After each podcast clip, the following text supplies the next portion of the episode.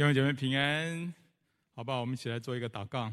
所以说，我们谢谢你，今天早上，愿你对你的百姓、对你的仆人说话，好叫我们得着神的话语，吃喝你的话语，我们里面就有力量。愿神祝福我们，谢谢主。祷告奉耶稣的名，阿门。那我们今天要继续的查考是复兴书卷呢、啊。那今天我们要查考的是尼希米记八到十三章。那我们先来复习一下，什么是复兴呢、什么是复兴？大家记得吗？我们来看投影片啊。复兴的定义就是上帝的百姓看见自己灵命的低潮，而祷告寻求上帝的介入，使得灵性从低潮进入高潮，危机进入转机的一个过程。哎，这个就是复兴的定义哦。那么从这个定义来看，复兴包括了三个步骤。第一个步骤，第一个步骤是要先发现问题，我们一定要先知道自己灵性的低落问题在哪里。如果耶稣是一切问题的答案的话，那么我们必须先知道自己的问题是什么，要不然我们不可能复兴。接着第二个步骤就是祷告寻求，要复兴一定要祷告寻求主的心意，寻求主的介入，因为复兴是上帝的工作，靠人绝对无法复兴呢、啊。再来是第三个步骤，就是顺服去行，也就是说，当我们寻得神的启示。我们一定要顺服去行，因为复兴虽然是上帝的工作，但同时也是需要人的委身跟配合。那如果你仔细去读尼希米记，你会发现，你会很清楚的看见这个三个复兴的步骤。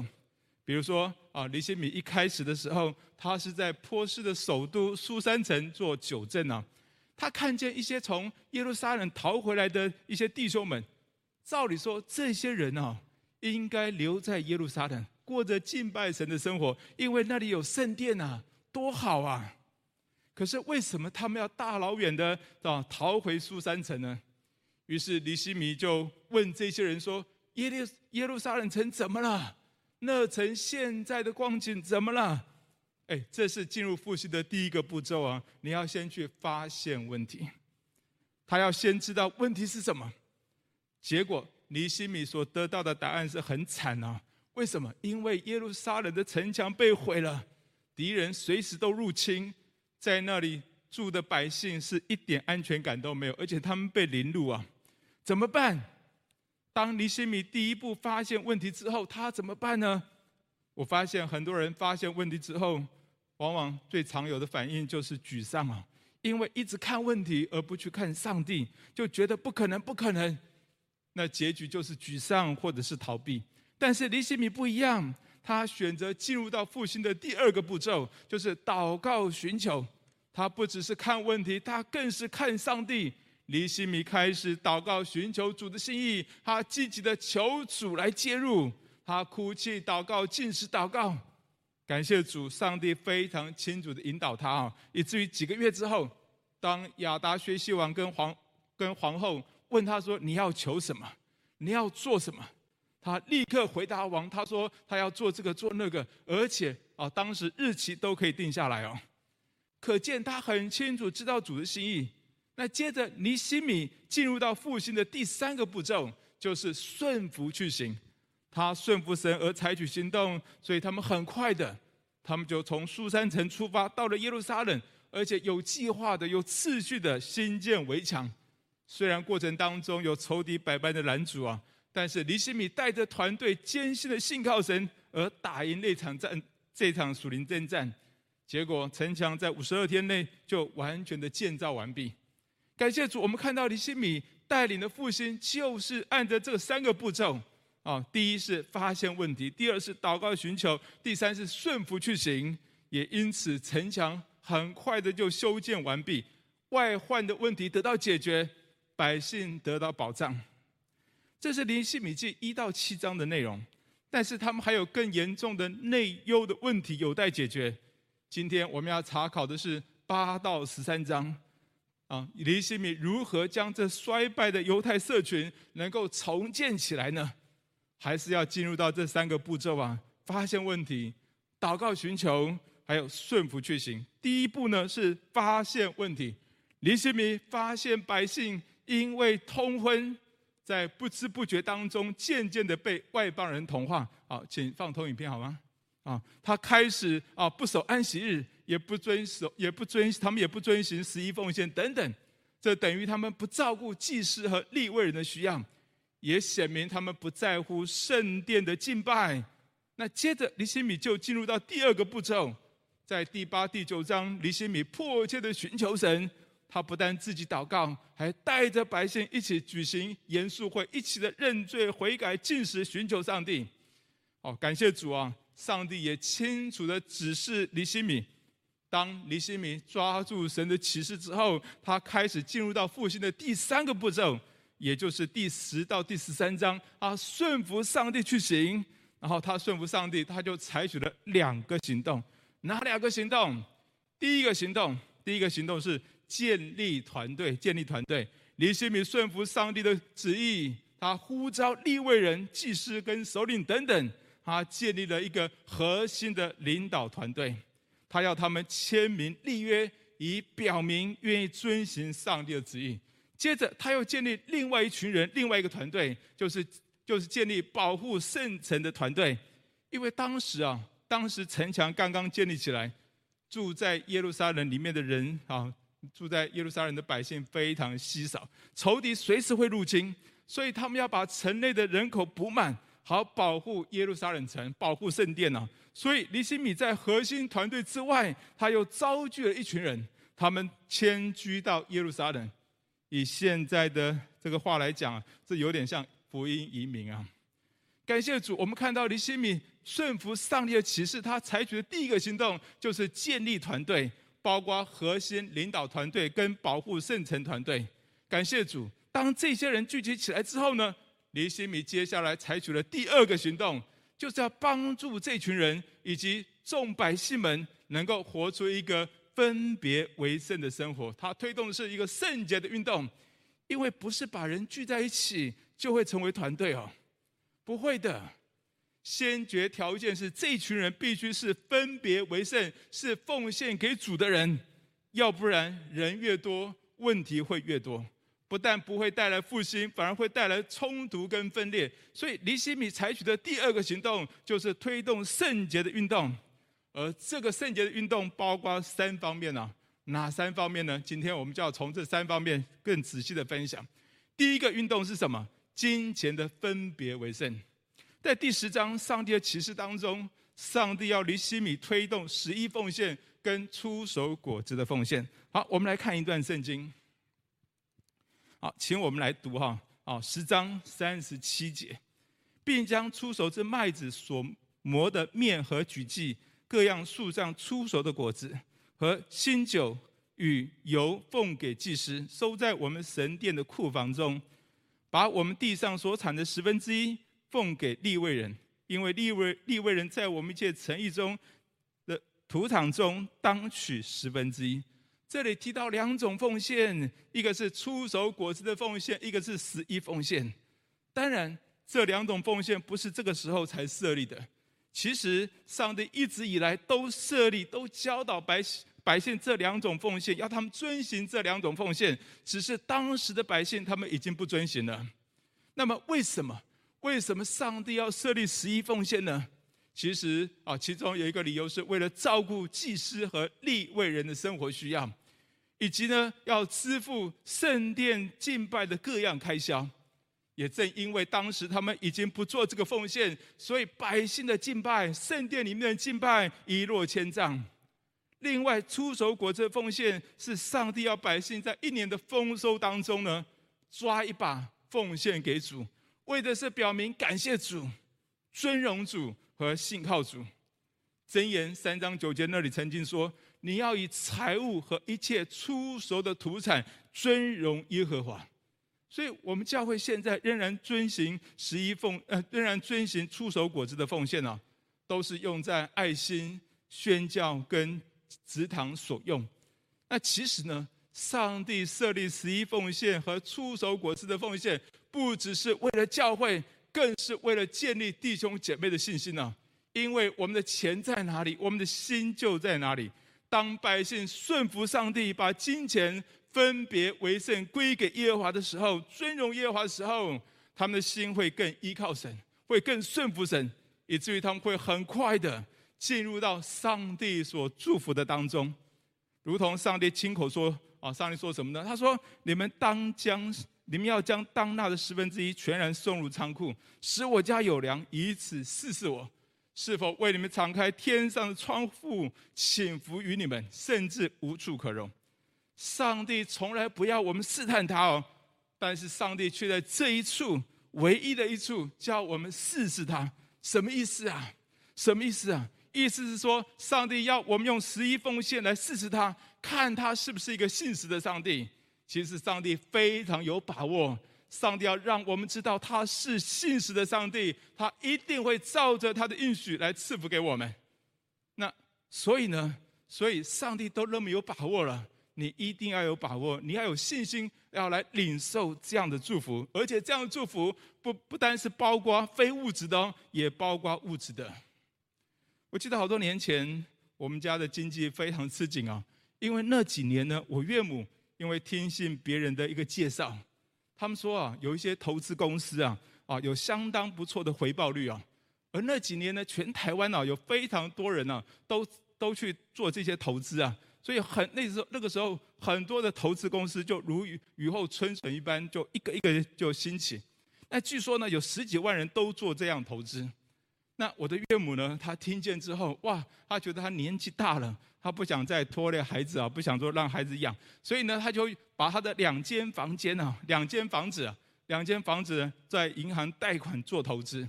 后来没有多久，这些投资公司呢，就一家接着一家倒闭。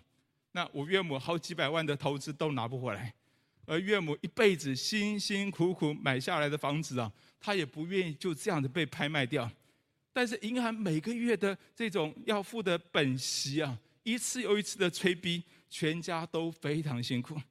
后来我跟我太太彩蓉呢，我们就做了一个决定，我们来承担其中一间房子的贷款，大概也有两百多万呢、啊。那你们知道那几年呢、啊？那几年银行利贷款利息是到十趴左右，哇，吓死人了。后来呢，我们把所有的存款都投进去还不够，还要花好几年的时间才能够还完这些贷款。可是我们教会那个时候正在扩建。也需要庞大的经费，所以我们也面对一些试探，要不要十一奉献，要不要出手果子的奉献？当然那时候出手果子的奉献就是作为扩建之用啊。后来呢，我们在极辛苦之间，我们仍然选择十一奉献，并且每一年我们都有一大笔的经费啊来做扩建奉献。那那个时候，我们有一段时间呢，经济非常辛苦啊。那我们每一天呢、有一段时间，我们每天的生活费就是每天的吃饭的费用呢，最多最多只能两百块钱呢、啊。所以我所以我包水饺的技术就是那时候练就出来的。那我们仍然选择十一奉献，而且我们做触手果的奉献做扩建之用。我很想试试上帝，上帝啊，你说你要敞开天上的窗户祈福给我们，我想试看看。很奇妙的是，那一年年底。我就把啊，我过去买了好几年的这个定期定额的基金啊，那时候因为啊，银行有一些有一些有一些这个这个投资的是每个月会自动扣款三千块钱去买基金，而那一年年底呢，我就把那那个几年买几年的这个基金把它卖掉，哇，那次获利了二十万，扣掉本金还获利了二十万，大大补足我们的缺口啊。后来呢，好多年过后，台北的房价涨得非常的厉害。那有建商呢，想要买我岳母那一带的旧房子，他们还要申请这个都市更新呢、感谢主，我岳母的房子就在那个时候卖掉，比当时的平均价位还要高。那他也把啊把把我们所投进去的钱呢，再加上利息都还给我们，而且他也自己在台中买了一间不错的房子啊。感谢主，后来所有的债务问题都解决了，而且同时间我们也得回一大笔钱。感谢主。上帝的话是信实的，上帝要百姓们透过十一奉献、出手果子的奉献，教导我们把心交给上帝，因为我们的财宝在哪里，我们的心就在哪里。上帝也要我们用十一奉献试试他，看他是不是信实的上帝，看他会不会倾福给你。而当你经验到上帝的时候，你的灵性一定会提升。尼希米顺服神的启示而推动的圣洁运动，第一是。金钱的分别为圣。第二呢，第二是时间的分别为圣。第二是时间的分别为圣。请我们来读十三章三二十二节。我吩咐利未人洁净自己，来守城门，使安息日为圣。我的上帝啊，求你因这事纪念我，照你的大慈爱怜恤我。这里提到，这里尼希米说要利未人来守城门，使安息日为圣。哎，为什么使安息日为圣？要有人守城门啊？因为以色列人当时受到外邦文化的影响，已经很久不守安息日了。他们把安息日那天拿来做买卖。有一些犹太人跟外邦人呢，他们会在安息日那天搬运酒、葡萄、无花果，还有很多的担子，然后进入到耶路撒冷，在那里做买卖。整个耶路撒冷城就变成了一个市集，哇，非常热闹。但是尼希米怎么说？十三章十七节那里说：“啊，我就斥责犹大的贵族说，你们怎么行这恶事，犯了安息日呢？”尼希米说：“这是恶事哎，你们怎么做这个恶事，犯了安息日呢？”所以他要人守城门，不准人啊安息日进出做买卖。不过安息日拿来工作，拿来做买卖，大家都有钱赚啊，认真勤奋，不是很好吗？为什么要说这件事情是恶事？因为上帝其实一开始就设立了一个设立的安息日。当然，对我们今天新约的百姓来讲，我们是守主日啊，我们是守主日啊。上帝把这一天定为圣日。所谓定为圣日，是一天，这一天是要分别出来归给上帝的日子。所以这一天你不要拿来工作赚钱。但是这一天你也不要什么都不做，这一天千万不要整天睡觉休息啊啊，更不要拿来度假。上帝说这一天要定为圣日，而且当有盛会，也就是说我们要团队的一起的敬拜上帝，一起听，一起遵行上帝的话，因为只有上帝的话才能够使我们分别为圣。睡觉度假不会让我们分别为圣哦。工作也不会让我们分别为圣，只有神的话才可以使我们分别为圣。如果我们没有这个习惯，把主日分别出来参加聚会，好好的在团体当中一起敬拜、一起吃喝上帝的话，恐怕我们会越来越跟着这世界的文化走。我们会拿主日来度度假，我们会拿主日来工作，可能钱是赚到了，但我们也被钱赚走了。不过还是要小心听哦。绝对不是说上帝不要我们度假，不要我们认真工作，绝对不是的，而是在安息日之外六天，我们要好好的工作。六天之中，我们也可以找时间去度假。只是主日，我们要分别为圣，归给上帝。这一天，我们要参与盛会，跟弟兄姐妹一起敬拜上帝，一起思想上帝的话。这样，我们才会真正的尊荣上帝，相信上帝，解决我们灵性低落的问题。我听过一个例子，有一对基督徒夫妻，他们生了孩子之后，妻子常常觉得平常的日子啊，带孩子非常辛苦，所以到了主日，他就很想出去走一走。而这位先生也很想弥补他的太太，就想说主日啊，主日先不要去教会好了，好，等孩子以后长大再说吧。于是呢，他们每一个主日就带着全家去度假玩耍。刚开始的时候觉得很不错，慢慢的主日他们就不参加聚会了。哎，请问他们这样会更好吗？没有。后来他们常常吵架，因为两个人的灵命越来越低落，因为没有神的话在他们中间，灵命不好就容易吵架，而且每一次度假回来就觉得很累，第二天还要上班，有一种无力感。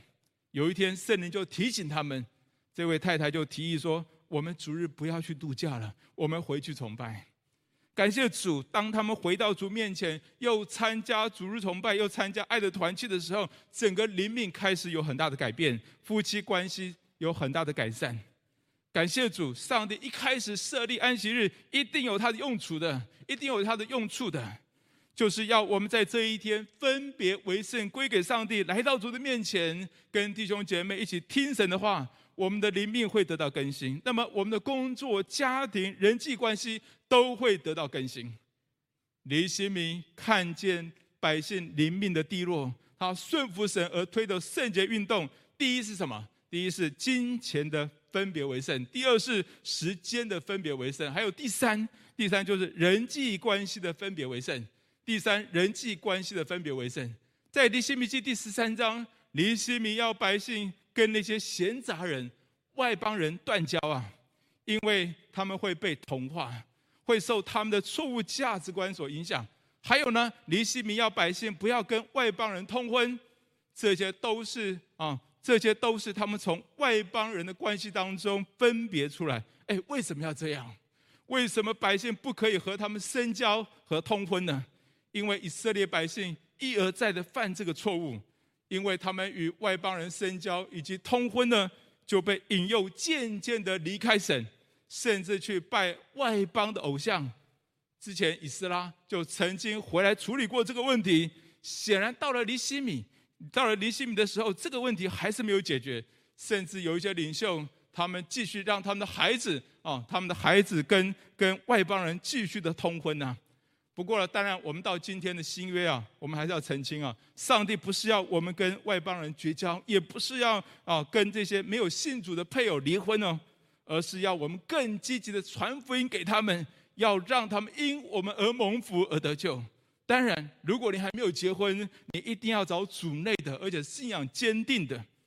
感谢主，尼希米带下的复兴就是只抓住这个三个步骤：发现问题、寻祷告、寻求、顺服而行。而尼希米因为顺服上帝的旨意，就采取了两个行动：第一是建立团队，第二是推动三个圣洁的运动。这里让我有一个很重要的学习啊，就是我发现，我发现呢，我们发现问题之后，你不能够只是祷告，你的祷告一定要带出行动，你的祷告一定要进入到圣洁的运动里面。如果我们没有进入到圣洁的运动当中，很可能我们的祷告只是跟上帝说说而已，但是我们心里面却没有真正顺服的心，我们根本不不想，也觉得不可能解决那个问题。那么我们灵命低落的问题不可能解决，所以祷告一定要带出行动，才是真正的顺服。一定要带出圣洁的运动。那反过来说呢？反过来说，当我们发现问题之后，我们也不能够轻忽的祷告就推动圣洁的运动。我们要弟兄姐妹十一奉献、出手果子的奉献，要弟兄姐妹守主日，要弟兄姐妹不要和外邦人通婚，每一件事情都很不容易。那么我们如何能够自己以及帮助别人进入到这个圣洁的运动里面呢？你一定要好好祷告，要跟团队一起祷告，禁食祷告。就像尼西米发现问题之后，他禁食祷告。所以，如果我们只是强调顺服去行，强调啊圣洁的运动，却没有认真祷告、禁食祷告，恐怕我们很难自己或者帮助别人进到这个圣洁的运动里面。请我们来读十三章二十九到三十节。我的神呐，求你纪念他们的罪，因为他们玷污了祭司的职责职任，违背你与祭司立位人所立的约。这样，我洁净他们，他们离使他们离弃一切外邦人，派定祭司和立位人的班次，使他们各尽其职。在这个祷告里面，你有没有发现，尼希米是为那些犯罪的祭司和立位人祷告？说实在，要改变那些啊持续犯罪的领袖们，不哪里有那么容易？怎么可能把他们带进到一个圣洁的运动里面呢？但是尼希米先为他们祷告，他接着才说：“这样我洁净他们，使他们离弃一切的外邦人。”意思是说，因着祷告，因着积极求神的介入，尼希米才有可能洁净他们，才有可能把他们带进到一个圣洁的运动里面，而离开一切的外邦人。所以，尼希米如何自己以及帮助别人进入到一个圣洁的运动里面呢？最重要的是，他积极呼求主的介入，他积极的求神，积极的寻求神。所以我再一次的强调，当我们发现问题之后，我们不能只是祷告。祷告一定要带出行动。反过来说，我们推动圣洁的运动，也一定要好好祷告，认真的祷告，才能够帮助自己、帮助别人进到一个圣洁的运动当中。所以，祷告一定要带出行动，而行动当中一定要祷告。那我们来看一个真实的复兴的例子。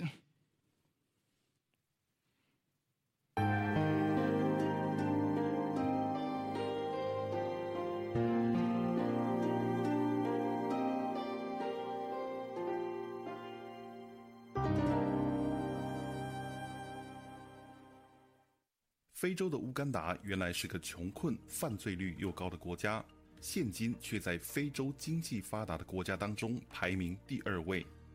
这个国家除了经济蓬勃发展之外，它还有一件事情令人瞩目，就是全国有百分之九十的人是基督徒，政府、军队和企业界里的重要领导人都纷纷成为基督徒。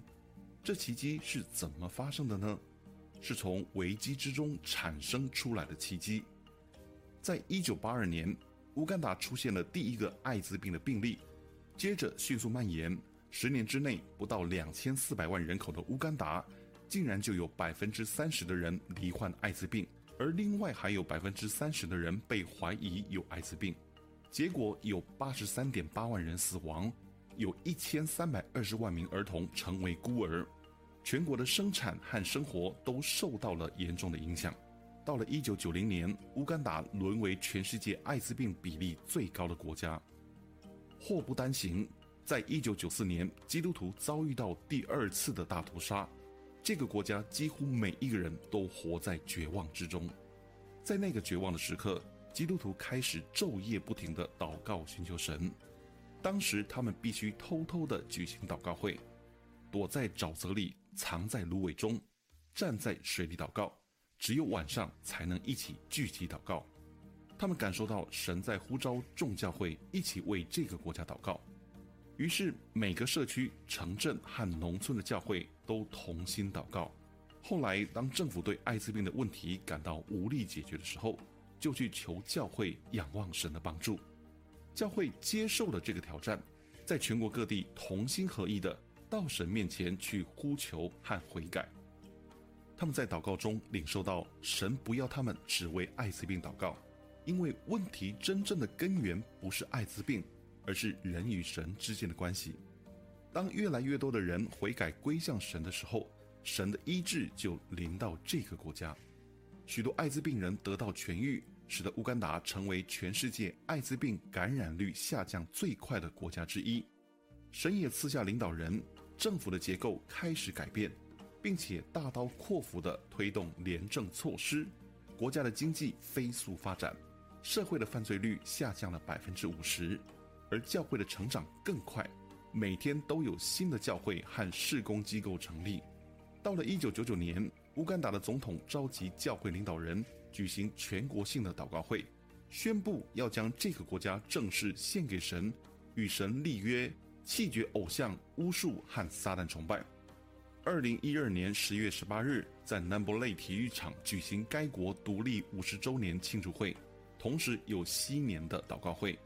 当时在位的穆塞维尼总统为自己和乌干达公开向神认罪悔改，他祷告说：“我们承认在我们土地上肆虐的拜偶像和新巫术的罪，我们承认流无辜人血的罪，政治上虚伪、不诚实、阴谋和背叛的罪，饶恕我们骄傲、种族主义和宗派主义的罪，懒惰、冷漠和不负责任的罪，舞弊和受贿。”以致侵蚀我们国家资源的罪，性的不道德、酗酒和放荡的罪，不饶恕、苦毒、仇恨和报复的罪，不公义、压迫和剥削的罪，背叛、反抗、竞争和冲突的罪。求主饶恕我们，赐我们一个新的开始，给我们一颗爱你、敬畏你和寻求你的心，并将我们上述的罪都挪去。我们要将这个国家献给你。让你做我们的神和引导，我们要让人知道这是一个敬畏神的国家，一个根基坚定在公义和公平之中的国家。应验诗篇三十三篇十二节所说的：“以耶和华为神的那国是有福的，他所拣选为自己产业的那民是有福的。”我弃绝所有奠定偶像崇拜和巫术的邪恶根基和盟约。我弃绝撒旦在这个国家所有的影响，我在此立约，将乌干达献给你，要永远行在你的道路中和经历你所有的福气。我为这一切的祷告是奉圣父、圣子和圣灵的名，阿门。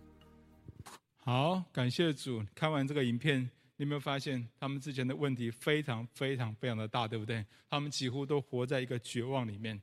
可是当他们发现问题之后，他们选择什么呢？他们选择迫切的祷告、禁食祷告，抓住各样的聚会、各样的机会，个人祷告、团体的祷告，并且他们在祷告当中带出悔改、带出圣洁的运动，百姓开始改变，官员开始有很多的廉政的政策开始改变，甚至总统带着百姓一起来悔改祷告，一起来推动圣洁的运动。以至于带来整个国家极大的复兴啊！有百分之九十的基督徒啊，感谢主，感谢主，好不好？我们也一起来祷告，我们一起来祷告，我们求神的复兴临到在我们个人身上、家庭身上、教会身上以及国家的身上。我们有一点时间在主的面前来祷告。第一个祷告，好不好？我们求神光照我们，求神光照我们，让我们发现自己的问题、家庭的问题、职场的问题，甚至教会的问题，好让我们在破口当中。可以站在破口当中，迫切的祷告，好不好？我们求神光照我们，看一看我们灵性低潮的问题在哪里，看到我们职场上灵性低潮的问题在哪里。我们有一点时间安静在主的面前，有一分钟时间安静在主的面前。